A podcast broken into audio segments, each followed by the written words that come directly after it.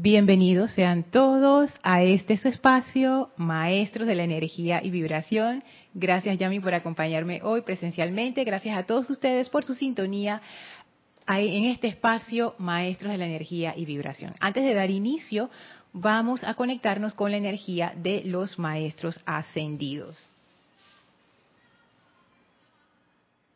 Así es que por favor pónganse cómodos, cierren sus ojos suavemente Tomen una inspiración profunda. Retengan unos segundos y exhalen soltando toda tensión. Inhalen profundamente. Retengan unos segundos y exhalen.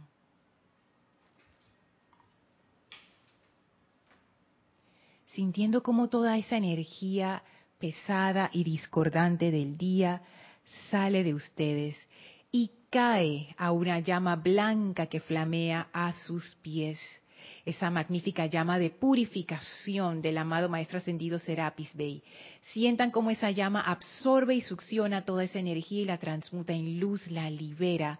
Y esa energía ahora asciende a través de ustedes junto con la llama cubriendo y envolviendo y llenando y saturando su vehículo físico, etérico, mental y emocional con esa magna energía divina de pureza y de ascensión. Esa energía se expande a través de ustedes, conformando un pilar de fuego blanco y sentimos que somos elevados a la conciencia de la presencia yo soy. Sentimos la presencia en el cuerpo de luz del Maestro Ascendido Serapis Bey sentimos su conciencia en y a través de nosotros, elevándonos, guiándonos y abriendo, despejando nuestra visión interna para poder conectarnos con ese templo de la ascensión en Luxor.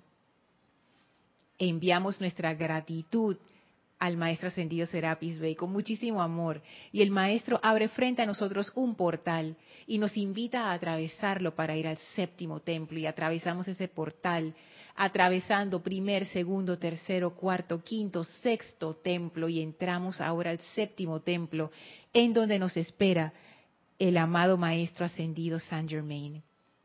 Visualicemos la entrada a ese templo con el altar en medio en donde flamea el fuego violeta, el anclaje del poderoso arcángel Zadkiel. Y el maestro ascendido San Germain viene a nuestro encuentro y nos da un gran abrazo, cargado con su entusiasmo, con su energía liberadora, purificadora y sanadora. Y absorbemos ahora ese fuego violeta, enviándole amor y gratitud al Maestro. Y ahora estamos en una comunión amorosa junto con Él para recibir esta enseñanza de fuego violeta que nos libera dentro de esta conciencia del fuego violeta, tomamos ahora una inspiración profunda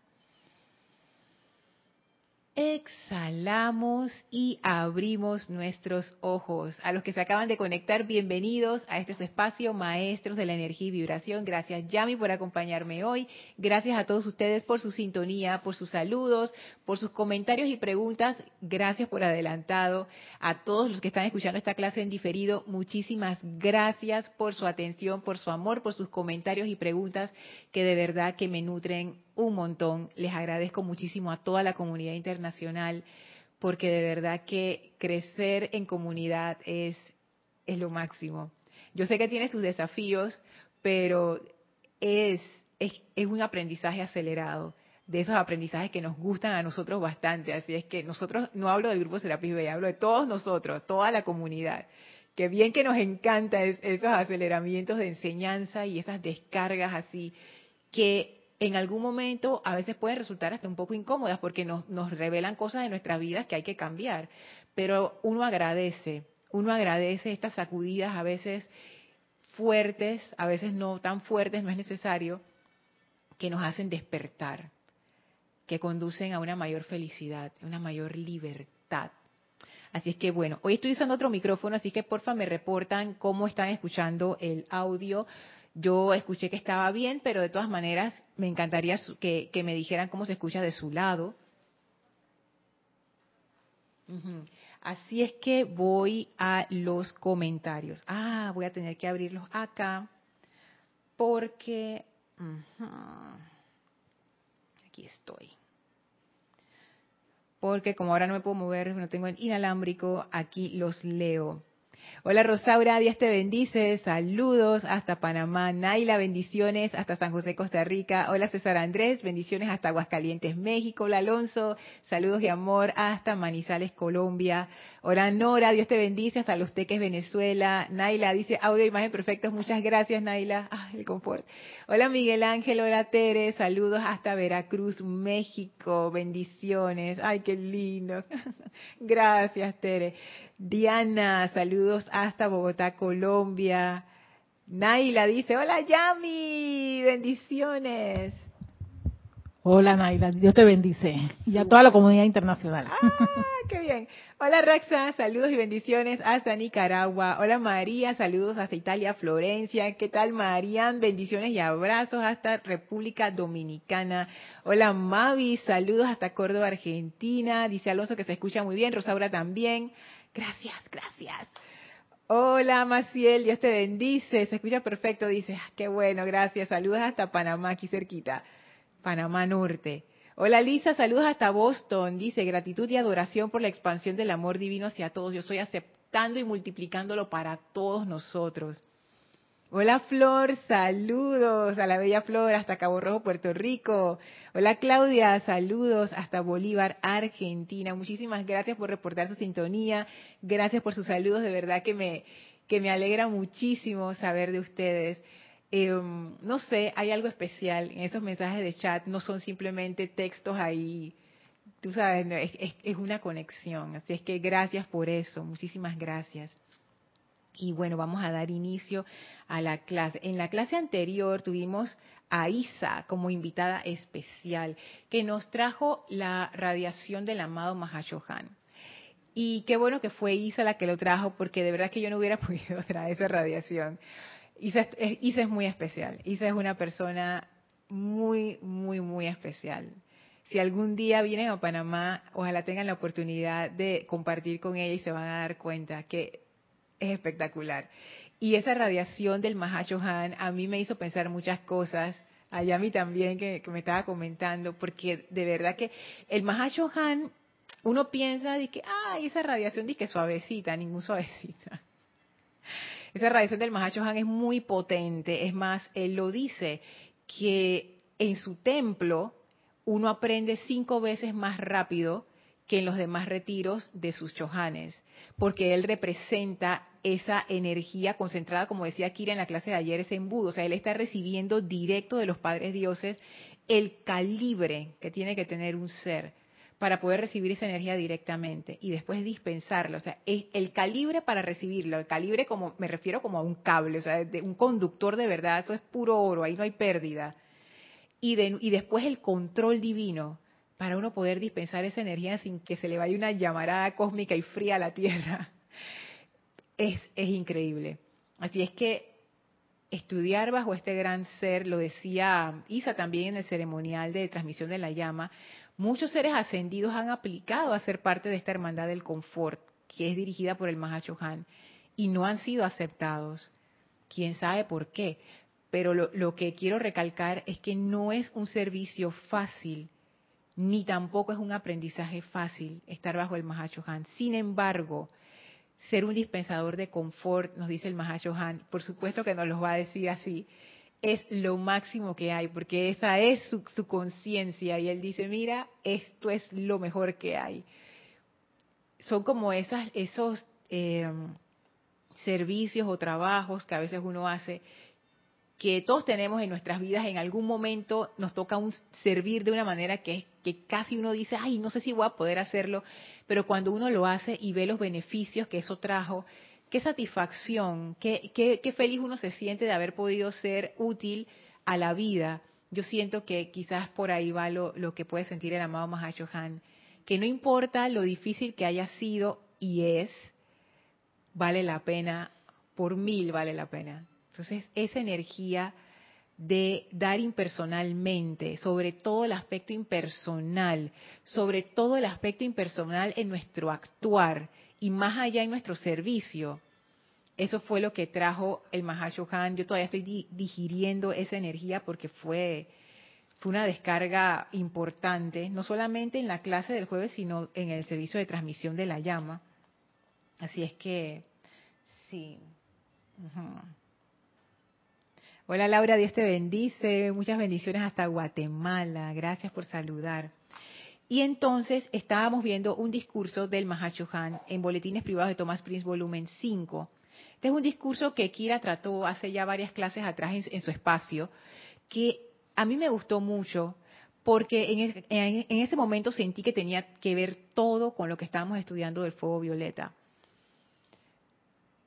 El fuego violeta tiene una cualidad tiene muchas cualidades, pero hay una cualidad en especial que he estado como descubriendo que no la había visto antes, y es esa cualidad de balance. En varios decretos, si tienen, por ejemplo, el libro de ceremonial volumen 1, ustedes van a ver que hay decretos que invocan el orden divino a través del amor divino. Muchos de esos decretos son decretos de fuego violeta. Y ahí yo veo que el fuego violeta tiene eso además de que una de sus cualidades divinas, que también está encarnada en un ser de fuego violeta, es la amada Porcia, que ella es la diosa de la justicia. Pero también en sí misma ella encarna el balance, porque no es justicia como lo entendemos nosotros y que te portaste mal tu palazo, te portaste bien recompensa. Eso no es, eso no es. Siento yo, y me puedo equivocar, ojo, es lo que yo percibo, que va más por el lado del balance. Y ese balance se da cuando ese orden divino fluye a través del amor divino. Orden divino, el aspecto azul, amor divino, el aspecto rosa, en conjunto, el aspecto violeta. Entonces, el capítulo que estamos estudiando se llama Interferencia con el flujo divino natural. Y de salida ya vemos que cuando hay una interferencia ya no hay balance. La interferencia rompe el balance. Entonces yo veo que esta clase tiene que ver con el fuego violeta en ese sentido.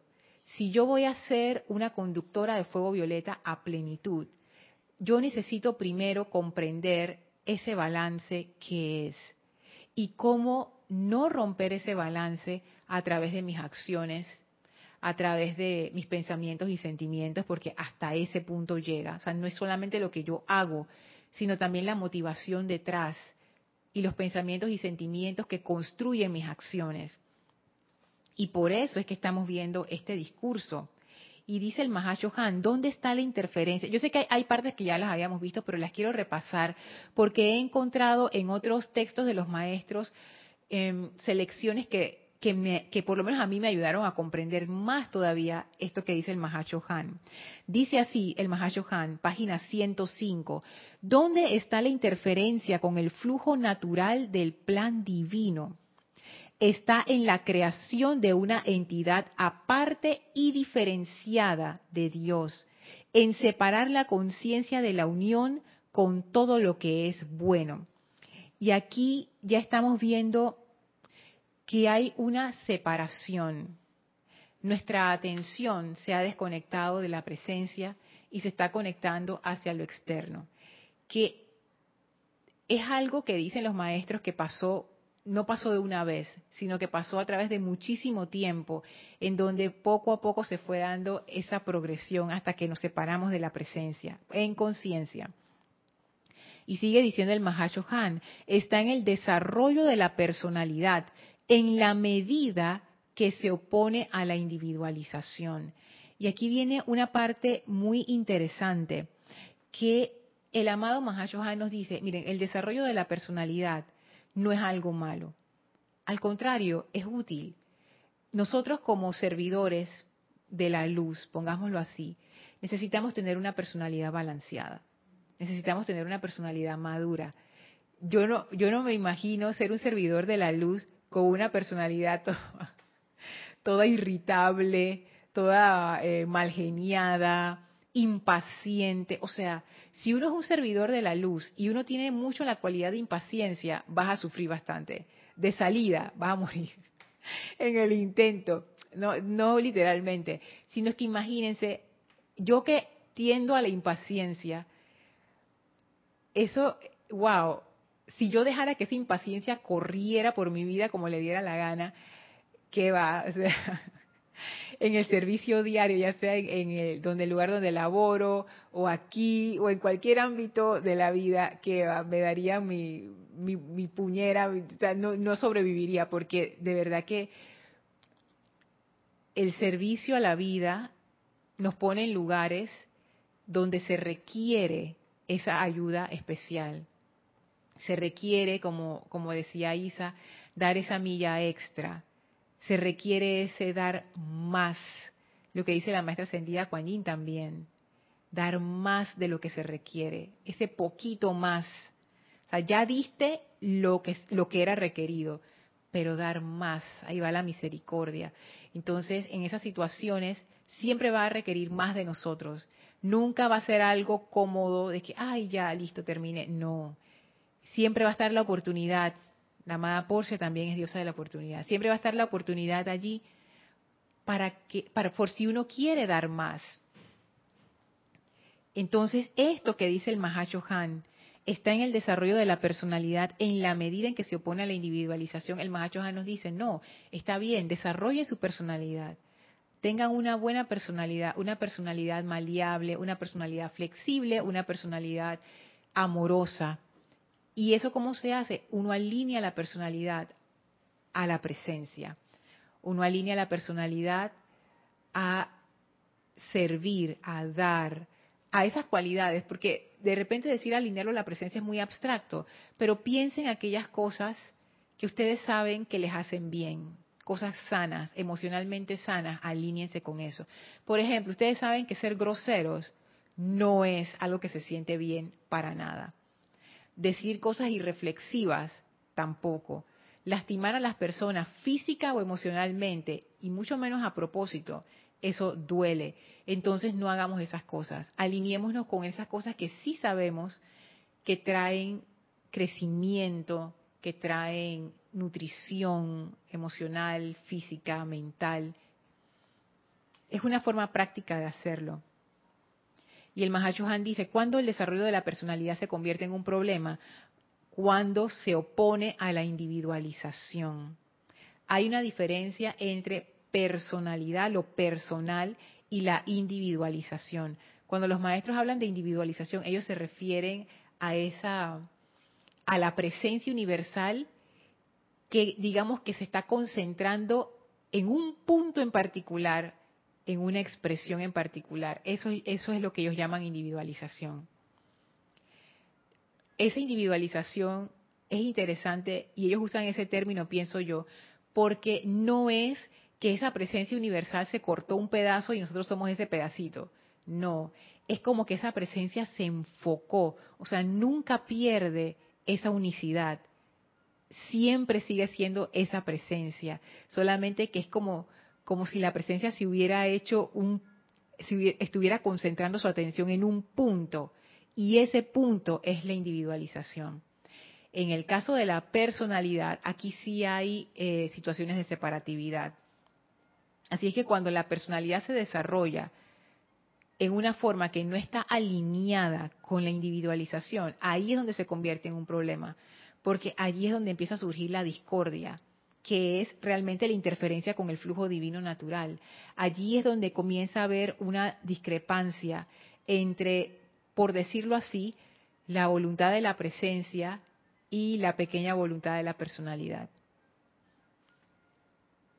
Y sigue diciendo el Mahashohan, esta personalidad evolucionada por el pensar humano y, y, la acreción de pensamientos de limitación, sentimientos, palabras habladas y acciones de limitación es una ilusión que no tiene poder sostenedor alguno, salvo por la fe que el individuo pone en ella, y por tanto tiene que autosostenerse por medios antinaturales, o sea, actividades vampirescas, que eso ya lo vimos en otra clase que no tiene nada que ver con vampiros, sino es más bien esas actitudes que succionan la energía de otras personas para poder mantenerse, por ejemplo, y pobrecito yo, tirarme de la víctima, o no sé, hacer de el drama para que la gente ponga su atención en ti. Esas son formas de captar la atención.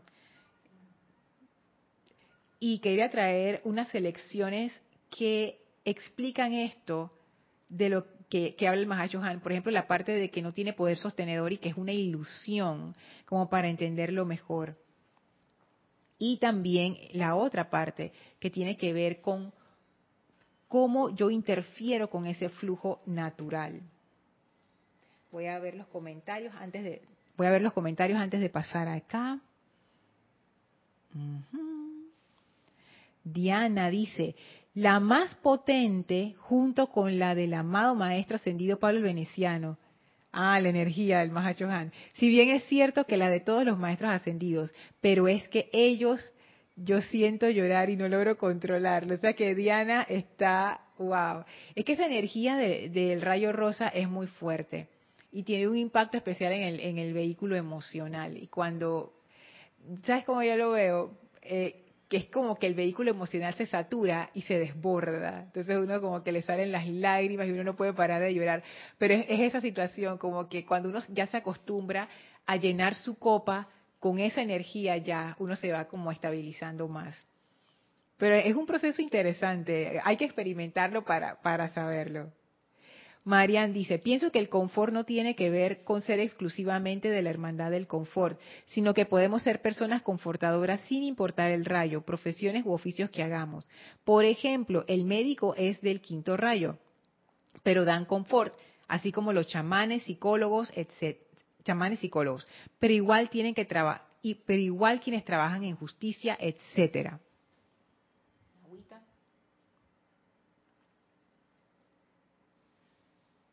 Ay, gracias por el agua, Yami. Está rica. Así es, Marian. Uno no tiene que ser ni que ninguna hermandad del confort para ser un confortador. y recuerdo una enseñanza del Mahacho en donde él hablaba de eso, que él estaba aplicando, ya estaba ascendido, estos son los cuentos que ellos nos echan, que si uno piensa que cuando uno es ascendido ya no lo tiene todo resuelto, los maestros ascendidos dicen, no, es lo mismo, nada más que en, una octava superior, o sea, prepárense. Y dice el Mahacho que él estaba aplicando con muchísimos otros seres de luz para ser Mahacho Han, y que el Mahacho Han de ese entonces era un ser de una luz grandísima, y él se medía contra el aura de este gran ser y quedaba como chiquitito, y el Mahacho Han dice que nunca lo podré lograr. Entonces dice que el amado Gautama se le acercó y le dijo justo eso que tú acabas de decir, Marian. Tú no tienes que ser el Han para dar confort a la vida. ¿Qué es lo que tú quieres? ¿Confortar a la vida? Perfecto, conforta. Ya. esa sabiduría básica del, del, del amado Maestro Sentido Gautama que libera. Él le dijo eso y el Han hizo un clic en su conciencia y dice, y de ahí nunca más volví a medir mi aura con nadie. Simplemente me dediqué a confortar la vida y ya. Y es exacto, porque esos son los verdaderos confortadores, los que confortan y punto. Nadie te tiene que decir, ay, que tú eres de la hermandad del confort. No, ya yo estoy confortando. Ese es el verdadero confortador. No yo, o sea, me refiero en el ejemplo. Gracias, María. ¡Hey, Gladys! Dios te bendice. Muy buenas noches, Gladys. Saludos hasta Panamá. Hola Michael, saludos hasta Costa Rica, bendiciones para ti. Hey Mirta, saludos y bendiciones hasta Santiago de Chile. Hola Sergio, hola Estela, bendiciones hasta Tucumán, Argentina. Diana dice, ay, ay, ay, voy a ver si lo pronuncio bien, Avalokiteshvara, creo que ese es uno de los Budas. El Buda de la misericordia creo que es, que es una de las representaciones de, la misericordia. Es que estas energías están representadas a través de muchas tradiciones, a través de muchas tradiciones espirituales, a través de, de, muchas formas, porque son como las mismas energías que son canalizadas a la Tierra y cada cultura le pone como una, una cara diferente, pero cuando uno se da cuenta es la misma energía detrás. Dice Alonso, y todo encaminado en el plan divino. Ese es el punto de partida y de llegada. Eso es una consideración muy interesante que tiene que ver con lo que estamos hablando del fuego violeta. Se, requiere, siento yo. O sea, no es que yo he llegado ahí ni, ni, ni, cerca ni lejos, ni, no, estoy, no, no he llegado a ese punto, pero empiezo a intuir que uno sí requiere esa sensibilidad especial cuando uno está trabajando en el fuego violeta para saber cuál es el balance que se requiere en esta situación. Los seres de fuego violeta tienen que ser seres muy especiales, que ellos, pienso yo, que ellos deben ver casos muy difíciles, difíciles desde nuestro punto de vista humano, quizás no desde el punto de vista de ellos. Por ejemplo, hay veces, ponte a pensar en esto, Alonso, hay veces que uno pasa por situaciones muy difíciles en su vida, situaciones que te ponen a prueba, que te resquebrajan, que te hacen dudar o que te hacen pensar, o, tú sabes, esas, situaciones que te dan tu revolcada y te, te lastima, etcétera, etcétera. Y muchas veces mirando hacia atrás, ya después que uno pasa la situación, si quieres poner, puedes poner el aire. Cuando uno pasa la situación, uno se da cuenta que eso fue necesario para el siguiente paso que uno iba a tomar. No es que el sufrimiento fue necesario, no. La experiencia es diferente. Uno puede pasar por una experiencia difícil sin poner su atención en el sufrimiento y uno puede pasar por una experiencia difícil con toda la atención puesta en el sufrimiento, en la queja, en el por qué a mí.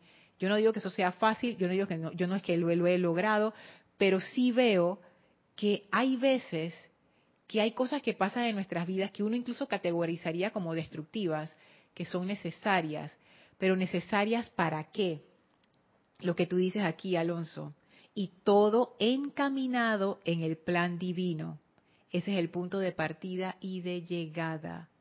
Si esa situación nos va a hacer crecer y eso está alineado con nuestro plan divino, que también está velando por ese crecimiento, entonces, desde ese punto de vista, es necesario que pasemos por ahí.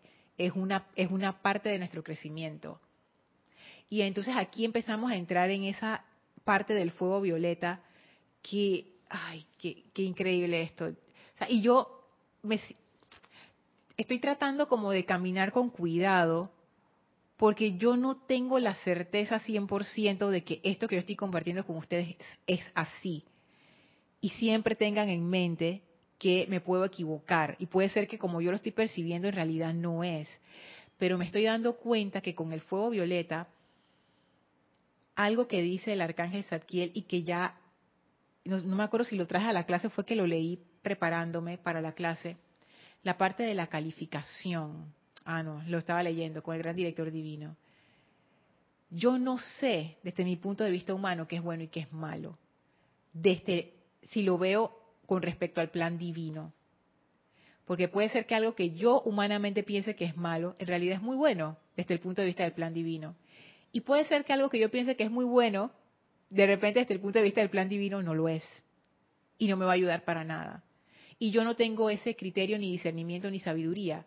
Entonces, desde, mi, desde el punto de vista del ser externo, lo mejor que yo puedo hacer es invocar ese orden divino a través del amor divino y guardar silencio. No calificar de que esto es bueno, esto es malo, esto es no sé qué. Ah, ah.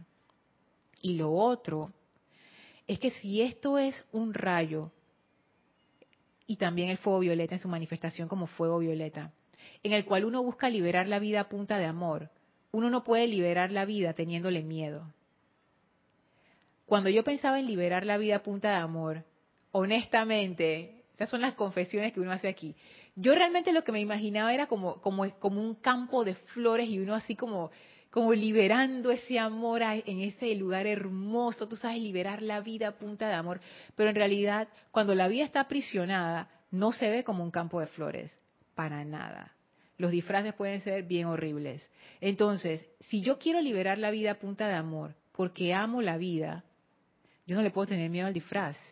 ¿Cómo yo voy a liberar la vida a punta de amor con miedo? Eso me recuerda a estos, a estos videos que a veces me da risa, me los mandan por los chats de, WhatsApp o los veo por, por Instagram, que son disque de TikTok, pero los ponen en Instagram, de la gente que está cocinando con, con aceite. A mí cómo me da risa eso. La otra vez vi uno de, un chico que estaba con, la olla llena de aceite y esto estaba friendo algo, ¿no? Entonces tenía la tapa de que para protegerse y así que tiraba la cosa en el aceite para no quemarse. Y después él mismo hacía la parodia de, de la mamá cocinando con aceite y la mamá tranquila ahí metiendo la mano en la olla y todo. Entonces me dio que risa porque me acordó a mi abuelita que cuando yo tenía que freír algo, Mi abuela dice, deja la tontería, no sé qué. Porque yo, yo lo tiraba, y es peor, porque lo tiras y te vas, a, te vas a salpicar. No, tú tienes que meterlo, pero eso es una maestría. Entonces mi abuela, y que, oye, pero ¿qué estás haciendo? No sé qué, mira, esto se va a poner así de chata. Y yo, veía esas manos de mi abuela y yo digo, ay, no, Dios mío. Y, hasta el sol de hoy yo veo que muchos amigos y amigas cuando van a freír algo, nadie, nadie quiere, ahora de que freidora de aire, nadie quiere que prende el aceite. Y, y es eso, ¿no? Como que ese, ese miedo no, no puede estar ahí si yo voy a estar liberando la vida a punta de amor. Es, es algo hasta, y esto lo dicen los maestros, es algo hasta gozoso hacer esa liberación por la vida. Entonces, ese, eso del fuego violeta, no calificación, tampoco tenerle miedo a las apariencias, a los disfraces en donde está esa vida aprisionada, es fundamental. Y también entender cuándo estoy yo siendo parte de ese problema de esa interferencia con el flujo divino natural. Vamos a ver acá. Dice Marian, pienso que el maestro ascendido Serapis Bey y el Mahacho Han lo siento como lo mismo. Pensando en uno, pienso en el otro. No sé por qué. Bueno, el Mahacho Han pienso yo que él tiene una conexión muy especial con los, con los siete Chohanes, porque él, él incluso se refiere a ellos como, como sus hijos. Ahí hay una relación muy estrecha. Y yendo más allá, cuando estudiamos el Mahacho Han en este transcurso de los, de los templos, recuerdo que el Mahacho Han se expresa a través de cada uno de los siete chohanes. O sea, cada chohan es una expresión del Mahachohan, de esa energía del Mahachohan, de una forma particular. Lady Nada y Serapis Bey expresan al Mahachohan, pero cada uno lo hace de una manera distinta para un, rayo distinto. Entonces, sí, pienso yo que a través del Shohan del rayo uno percibe detrás la energía del Mahachohan. Hola Caridad, Dios te bendice, bendiciones hasta Florida. Arraxa dice Lorna, yo también pensaba que liberar la vida a punta de amor era todo un entorno de mar plato. Fue el entrenamiento. Hoy tengo la oportunidad de practicar en plena tormenta y es otra perspectiva, te digo te digo. Y yo veo, yo veo que eso, yo veo que eso viene, por lo menos en mi vida, y yo estoy aquí como quien dice, viendo la ola desde lejos y, y, diciendo, dije, ay, ¿se acuerdan lo que yo les contaba? Dije que yo quería escapar de, de esto, porque es fuerte, ¿no? Y en algún momento el ego y la importancia personal se tienen que ir. O sea, eso es sí o sí la cuestión de cuándo va a pasar, yo no sé cuándo va a pasar, pero va a pasar. Y es como si yo estuviera viendo la ola formándose allá en el mar y yo estoy aquí en la, en la orilla, como quien dice, y que bueno, eso viene para acá y cada vez viene más cerca, más cerca, más cerca. Y, es eso, ¿no? Es como dejar ir, dejar ir esas ilusiones. ¿Saben qué? qué por, qué, ¿Por qué lo pongo así? Porque esta es otra faceta de, de no temerle a las apariencias si yo soy dependiente de la recompensa emocional que me dan las apariencias, allí siempre va a haber miedo. Por lo cual, para dejar de tener miedo, una de las cosas que yo necesito hacer es dejar ir la recompensa emocional que me dan las apariencias. ¿Qué les parece? En tanto yo sea dependiente de algo o de alguien, siempre va a haber el miedo de que, ¿y qué pasa si no lo tengo o se va o se acaba? Pero si no hay miedo, no hay dependencia. O si, perdón, si no hay dependencia, no hay miedo. Entonces eso significa quitar la dependencia de lo externo, con todo lo que eso conlleva, que ya hemos hablado o hemos estado hablando. Entonces imagínense por dónde va esto. es, es profundo. Hola Roberto, saludos hasta Santiago de Chile, Roberto León. ¿Tú quieres decir algo, Yami? Ajá, dime. Dios te bendice, Lorna. Dios te bendice, Yami. Y a todos los hermanos y hermanas conectados virtualmente. El lunes, me parece que bien, amantes de la enseñanza, y silencio y prudencia o silencio, no sé, corrígeme a ver. en, amantes de la enseñanza. Ya, el lunes pasó, Yami, ya. no, no, porque entonces eh, habla, o sea, menciona del de ser prudente, del guardar silencio. Ah, sí, sí, sí, sí, ese fue después del, domingo, ajá. ahora que hablas de silencio, y, por lo menos eh, hay un, creo que una, una de las estrofas decía que Jesús, el Maestro Jesús, perdón, había que ser como la serpiente Ajá, prudentes, prudentes, como serpientes y, y, no sé qué cosa como, las palomas. Ajá. Entonces, bueno, me vi, en, me una situación así casi parecida. Y de repente cuando yo leí al mediodía que ya había, yo dije, el silencio es lo antes de observa qué pasa, antes de juzgar, antes de lo que sea, calificar pues. Porque de repente se pones y que no sé qué, no sé qué. Entonces, él creo que fue el, también, no sé qué, no sé qué día de la semana, de estos, de esta misma semana también leí de que para hacer presencia confortadora, como mencionaste antes, no puedes estar alterado, no puedes estar así, escándalo mental, no puedes ser, entonces no vas a ser una presencia confortadora. Así es. Porque te vas a conectar con esa persona, te vas a conectar con esa mala energía, vibración, lo que, lo se llama. Y eso también aplica para el fuego violeta, que es un aspecto del confort, como lo son todos los rayos. Así es, Yami. Mira, otro aspecto más, el aspecto del aquietamiento, el aspecto del control de la atención. Hay muchas cosas aquí con, el fuego violeta, muy interesantes.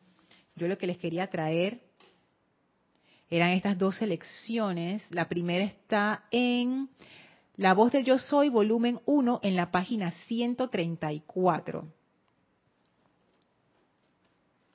Voz del Yo Soy, volumen 1, página 134.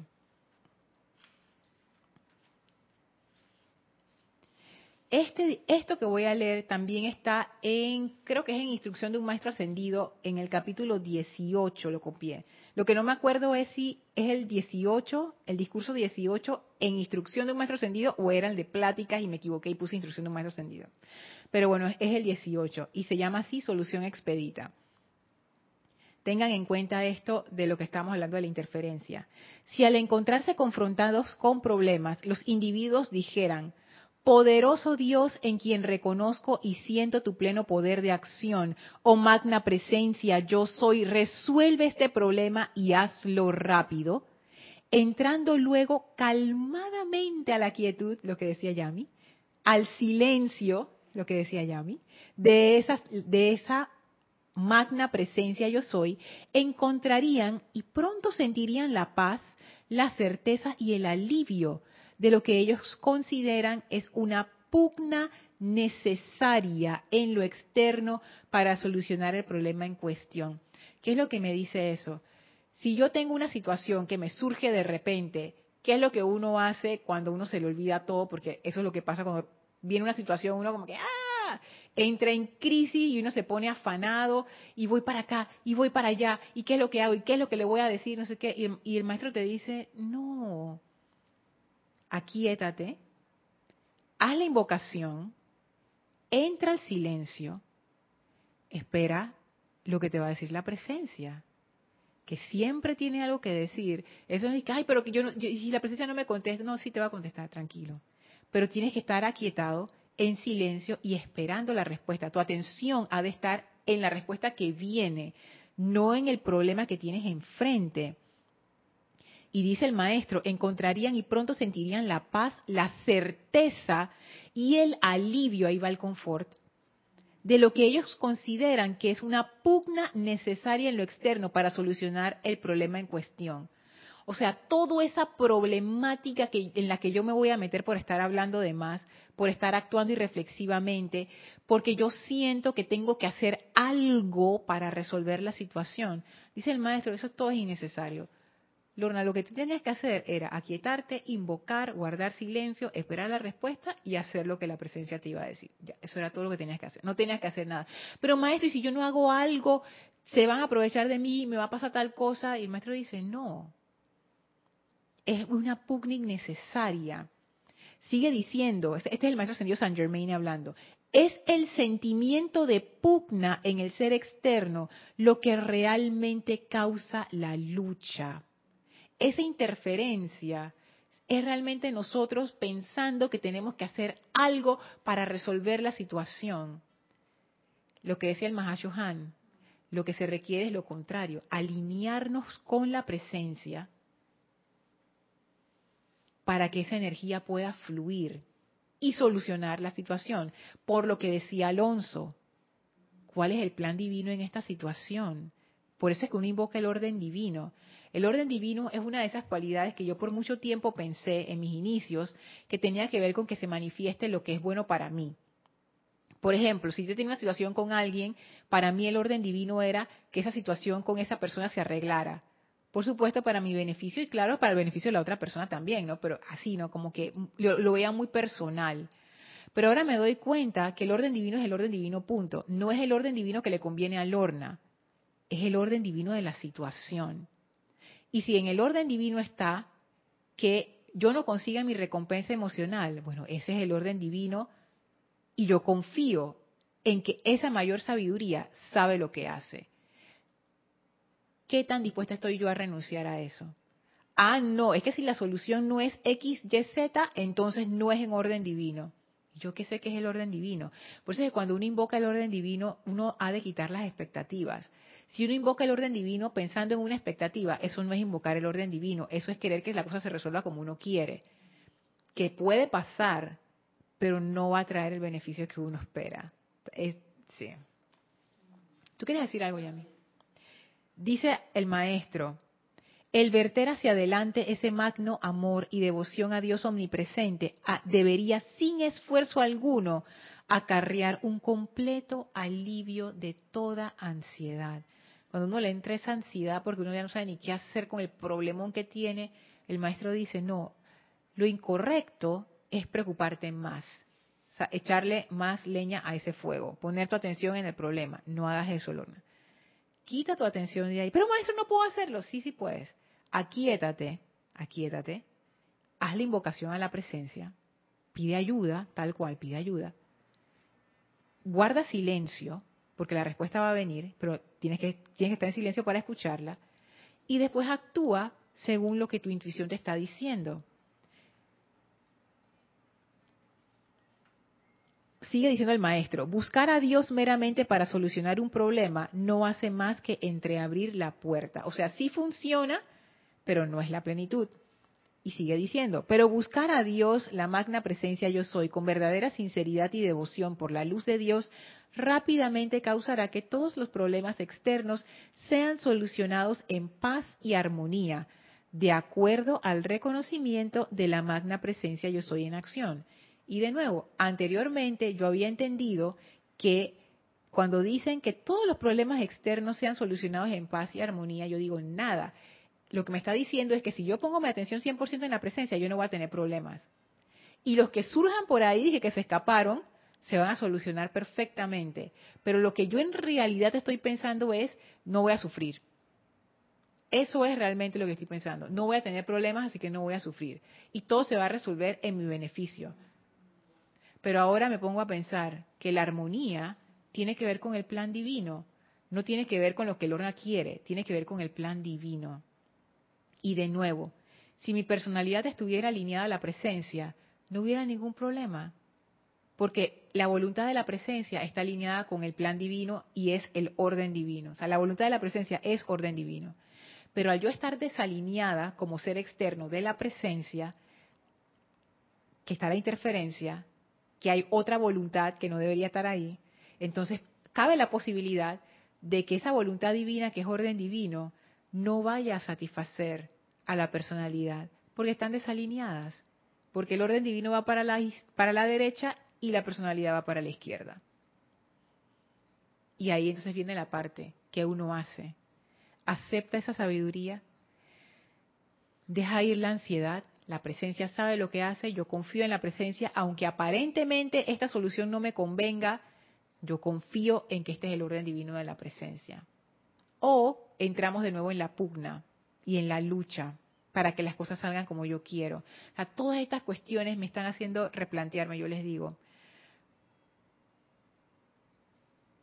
muchas cosas. Sí, ya es, es, en ese en ese punto de, de la voluntad. O sea, está la personalidad y está eh, la, presencia. la presencia. Pero de repente la personalidad está luchando. Ajá. Está luchando porque todo salga a mi favor. Exacto, eso mismo, sí. Entonces, de repente como, y esperar, o sea, lo que va a salir, va a salir. Sea a tu favor, no a tu, no a tu favor. Y tienes que, o sea, ahí te vas a agarrar y te vas a aferrar a ella. Y sea, bueno, pues, ni modo que, no no no fue a mi favor, bueno, ni modo, o sea, son cosas, no se lo veo de esa manera. Si uno lo pidió en orden divino y la cosa no salió como uno esperaba, dos opciones, o revolcarme de rabia y forzar la cosa de todas maneras, o mm, confiar. Confiar. Confiar y al final todo va, a, todo va a ser en un bien mayor. Pero claro, ahí viene la parte. ¿Qué es el bien mayor? Es diferente si uno lo ve desde la personalidad o desde el punto de vista de los maestros ascendidos que velan por nuestro desarrollo. Desde el punto de vista de la personalidad, el bien mayor es satisfacer mis deseos, punto. eso es sencillo. Desde el punto de vista de los maestros ascendidos, el bien mayor es tu crecimiento, tu verdadero bienestar como, tú sabes, es como los niños. Tú sabes, un niño quiere comer dulce porque el azúcar y los niños, los niños y el azúcar. El niño quiere comer dulce, tú le das su dulcito, perfecto. Yo quiero galleta, tía Yami, ahí está tu galleta, págata. Yo quiero galleta de nuevo, bueno, ahí está, pues. De nuevo, ya a la quinta galleta, ya tú, o ni a la quinta. Es que es demasiada azúcar para un niño. Y tú sabes que eso no lo está ayudando para nada. Desde el punto de vista del niño, ay, tú eres mala, tía Yami. ¿Viste? Le diste cinco galletas, pero no fue suficiente. Y así es la personalidad. No importa cuántas galletas tú le des, ella siempre va a querer más. Pero tú, como adulta, responsable, espero, a las tías, a porque hay tías que se dejan convencer rápidamente, tú no, vas a ceder a eso, aunque haga su pataleta y su, y su llanto ahí, no. Te comiste cinco, ya, suficiente. Porque ¿qué es lo que uno le está enseñando con ese ejemplo si uno no les pone un límite? Que el niño puede hacer lo que le da la gana. Y eso es peligroso. Porque si tú estás cruzando la calle y tú le dices a un niño que se te zafa, no cruces, si es un niño que está educado a escuchar instrucciones, el niño no cruza. Pero si es un niño que hace lo que le da la gana, él piensa que es un juego y sale corriendo y se lo lleva al carro. Entonces, son como esas cosas, no dice que lo estoy poniendo dramático, pero lo estoy poniendo desde ese punto de vista porque yo me encuentro en ese punto de vista en donde yo digo, mm, me doy cuenta que hay veces que yo quiero mi galleta, yo quiero mi galleta, yo quiero mi galleta, pero yo no estoy viendo el otro lado. Y el otro lado es hacer la pregunta, esa galleta me conviene. Y la presencia va a decir, no, no te conviene. Suelta esa galleta. Pero es que yo quería mi galleta. Tú no tienes idea. Pero no, Lorna, no te va a hacer bien. Eso no te va a ayudar. En serio que no me va, pero pruébame que no me va a ayudar, que no te va a ayudar. Porque uno se pone en eso, porque uno dice, bueno, lo voy a dejar. Pero entonces al día siguiente dije, pero, pero, ¿y si es mi personalidad? Pero si es mi personalidad, voy a invocarlo de todas maneras. Entonces es como que, mm, si uno invocó el orden divino con honestidad desde el corazón, eso se va a dar. Y uno lo que tiene que es navegar la situación con la atención en la presencia. Vamos a ver qué hay acá en el, en el chat.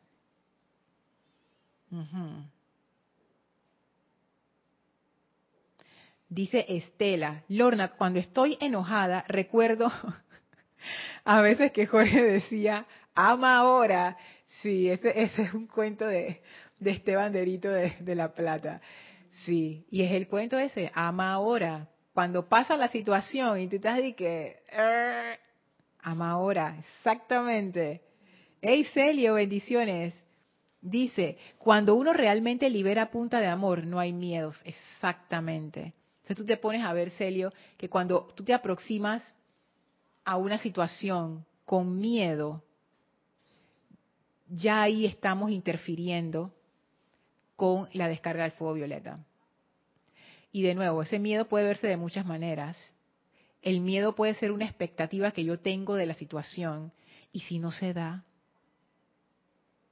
puede ser por ahí. Lo que quiero decir es que no tiene que ser como un miedo crudo y duro, como de miedo de película de terror, no. A veces simplemente las expectativas que uno tiene abajo tienen ese, ese miedo de, ¿y si no se da?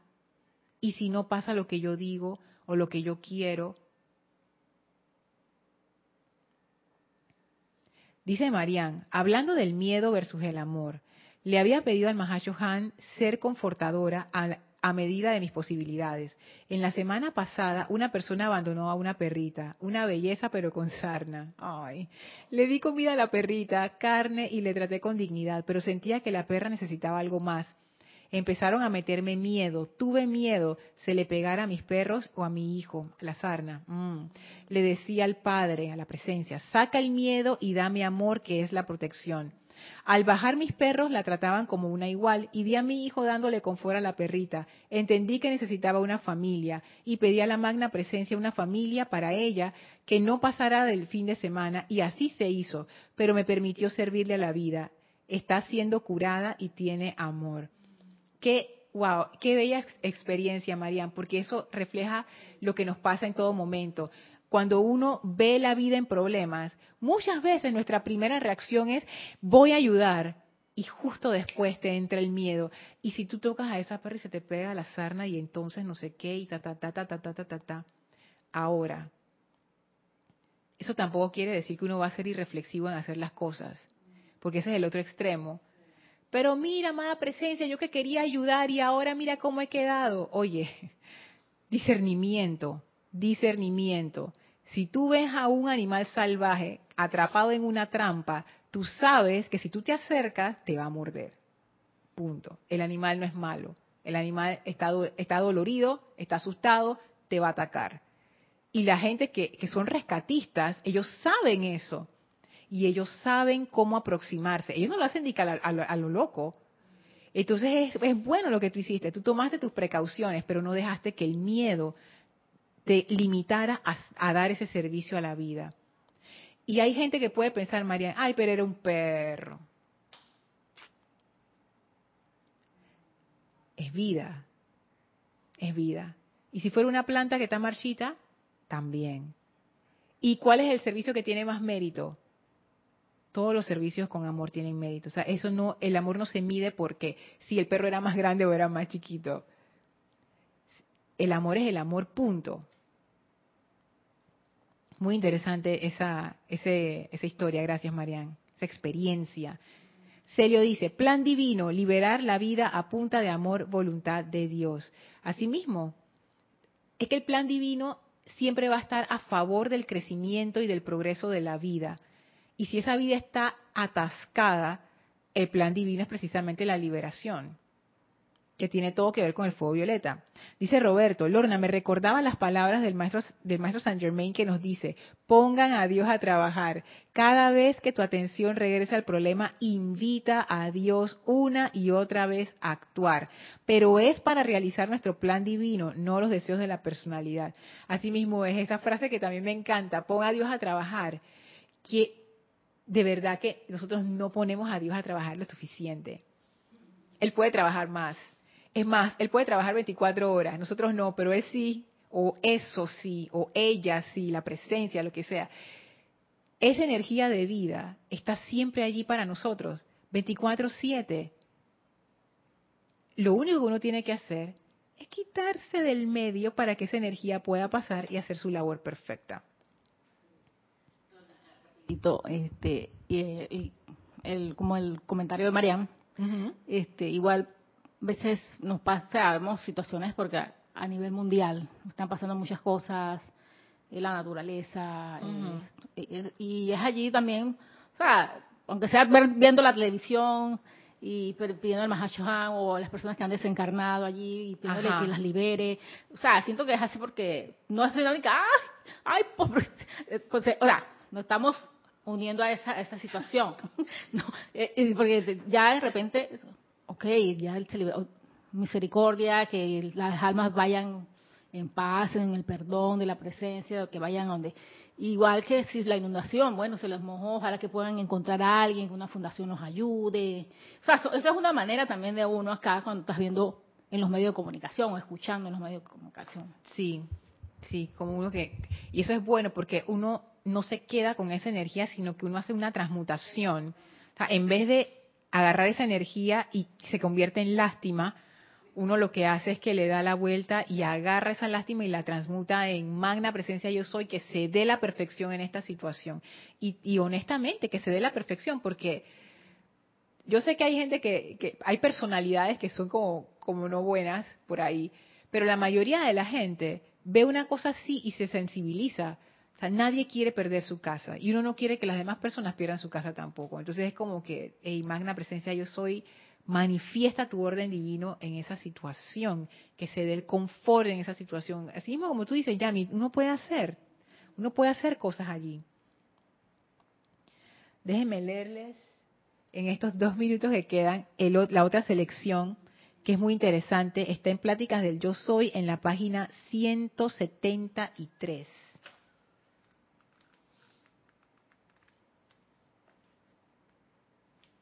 Que esto tenía que ver con cuando el Mahacho Han decía que no tenía poder sostenedor y que esa personalidad creada a punta de separatividad era una ilusión. Dice el maestro ascendido Saint Germain. Si la ignorancia de la actividad externa de la mente parece haber creado desorden, sufrimiento y limitación, entonces ustedes saben que la malformación no tiene poder propio. Lo único que la sostiene es la creencia equivocada del individuo, de allí que no tenga poder autosostenedor. Entonces ahí el maestro ascendido Saint Germain hace como una explicación usando como una, forma didáctica de, de mostrarnos como si fuera una ecuación por qué no tiene poder sostenedor. Y es lo que él dice si lo que yo pienso, siento, hago, está alineado con la presencia. La presencia es la energía todopoderosa, todo, omnipotente, omnipresente, siempre está, siempre se está descargando, no hay que, que, ponerle baterías, esa energía es la energía en sí, o sea, no hay forma de que deje de fluir, etcétera, etcétera. O sea que eso es lo que quiere decir que ese poder es, auto, es autosostenido. Sea, que no necesita de otra fuente para sostenerse. Es autosostenido, es esa misma energía se sostiene a sí misma. Entonces, cuando lo que nosotros hacemos, sentimos, pensamos, etcétera, creamos, está alineado con esa presencia, viene con ese poder autosostenedor y no es necesario hacer nada adicional, porque ya la misma energía de la presencia lo está sosteniendo. Pero cuando yo hago algo a punta de separatividad, donde son los pensamientos de limitación, etcétera, como eso no está alineado con la presencia, eso sí requiere de baterías, porque no está siendo alimentado por el poder principal de la presencia. Entonces es como una energía de la presencia que yo la separé y la desconecté. Es como si ustedes desconectaran una computadora portátil de la, de la corriente o sea, ella va a seguir corriendo con baterías, pero cuando se le acabe la batería se va a apagar, porque ya se le acabó la, batería. Entonces es lo mismo, eso es lo que dice el, el amado Maestro Ascendido Saint Germain. Si la ignorancia de la actividad externa de la mente parece haber creado desorden, sufrimiento y limitación, entonces ustedes saben que la malformación no tiene poder propio. O sea, no tiene poder propio quiere decir que eso no nació de la presencia, por ende no, no tiene ese poder autosostenedor. Depende de la energía que uno le quiera dar. Lo único que la sostiene, dice el maestro, es la creencia equivocada del individuo. Y este punto ya se va a quedar para la, próxima clase, porque ya me pasé por dos minutos. Pero fíjense lo que él dice, que esto es clave, que es lo único que sostiene toda esa ilusión en nuestras vidas, o las ilusiones en nuestras vidas, porque son muchas, la creencia equivocada del individuo. Qué interesante, es una creencia, imagínense eso. Y quería agregar, antes de terminar con los comentarios, cuando dice la actividad de la mente externa, perdón, la actividad externa de la mente parece haber creado desorden, sufrimiento y limitación. De nuevo lo que dije anteriormente, puede ser que ese desorden, sufrimiento y limitación no se vean como eso desde el punto de vista externo, Porque desde el punto de vista externo nadie quiere traer para sí sufrimiento. Lo que la gente quiere es, tú sabes, ¿no? Lo mejor. Puede ser que desde el punto de vista externo tú piensas que tienes el mejor trabajo porque ese es el que más te paga. Te sientes miserable, pero no importa porque eso es lo que tú piensas que tú debes hacer.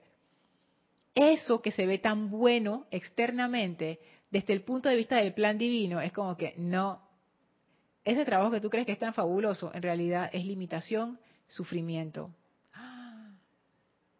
O sea que, de nuevo, se ve diferente desde el punto de vista en que uno lo mire. Y dice así. César Andrés dice, sería algo como liberar la situación versus librarse de la situación. Así mismo, qué, qué, qué genio esto, sí, así mismo. María dice, al miedo lo percibo como un muro entre la presencia y la experiencia misma. Esto, esto María, esto está súper interesante. Es cierto, pero mira, mira lo que tú dices. Entre la presencia, el muro, entre la presencia y la experiencia misma. Cuando uno aborda la vida sin esa necesidad de calificación, uno realmente experimenta lo que está ocurriendo. Cuando uno encara esta, la vida con expectativas de lo que uno quiere que pase, uno no está pasando por la experiencia, uno está metido en esas creencias ilusorias de la mente.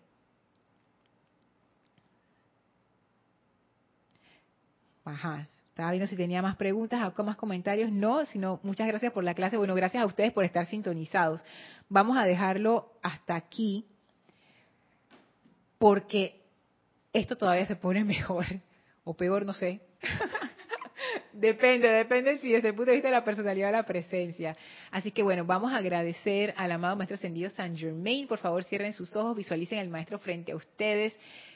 Envíenle su amor y gratitud al amado Maestro Ascendido San Germain que está allí velando por nuestra liberación y por la liberación de todo este bello planeta sientan ese amor del Maestro envolviéndolos y llenándolos de bendiciones.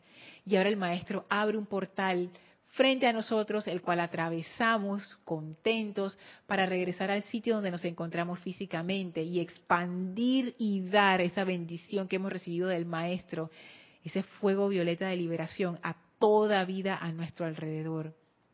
Tomamos una inspiración profunda, exhalamos y abrimos nuestros ojos. Muchísimas gracias, Yami, gracias a todos ustedes, ya sea en vivo o que están viendo esta clase en diferido, por haberme acompañado. Yo soy Lorna Sánchez, esto fue Maestros de la Energía y Vibración y nos vemos en la siguiente clase. Mil bendiciones para todos. Muchísimas gracias.